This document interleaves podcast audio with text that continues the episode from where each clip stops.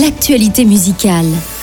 Matthew Bellamy et ses deux acolytes ont sorti un petit peu avant la rentrée un nouvel album flamboyant et intense, Will of the People. Pour cette neuvième production, composée entre Londres et Los Angeles et après une pandémie mondiale, Muse s'est penché sur ce qui lie et sépare les hommes. Il est question d'autoritarisme, des violences domestiques pendant les confinements, du deuil, des catastrophes naturelles et puis aussi de la paranoïa.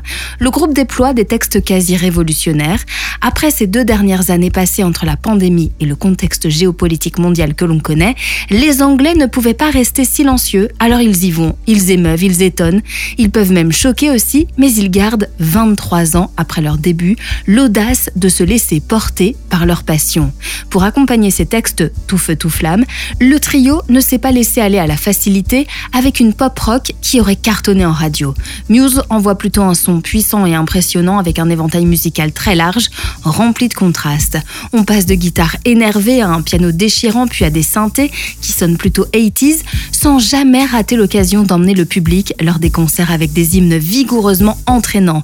Will of the People mélange sans rougir et avec finesse pop, rock, metal et aussi musique électro. Il s'agit très probablement de l'album le plus éclectique de Muse. Muse, sur scène, c'est immanquable, ce sont de véritables bêtes de scène. Ils ont d'ailleurs été plusieurs fois récompensés pour leurs prestations complètement déjantées, faut dire qu'ils ont cassé plus d'une centaine de guitares. Muse sera à la fin du mois à Playel pour un live plus intimiste. Leur musique prendra toute sa place lors d'une grande tournée européenne qui les emmènera notamment au Stade de France l'été prochain. Ils rempliront aussi les stades de Lyon, Bordeaux ou encore Marseille. Il est temps de prendre vos places. Refix by Crédit Mutuel.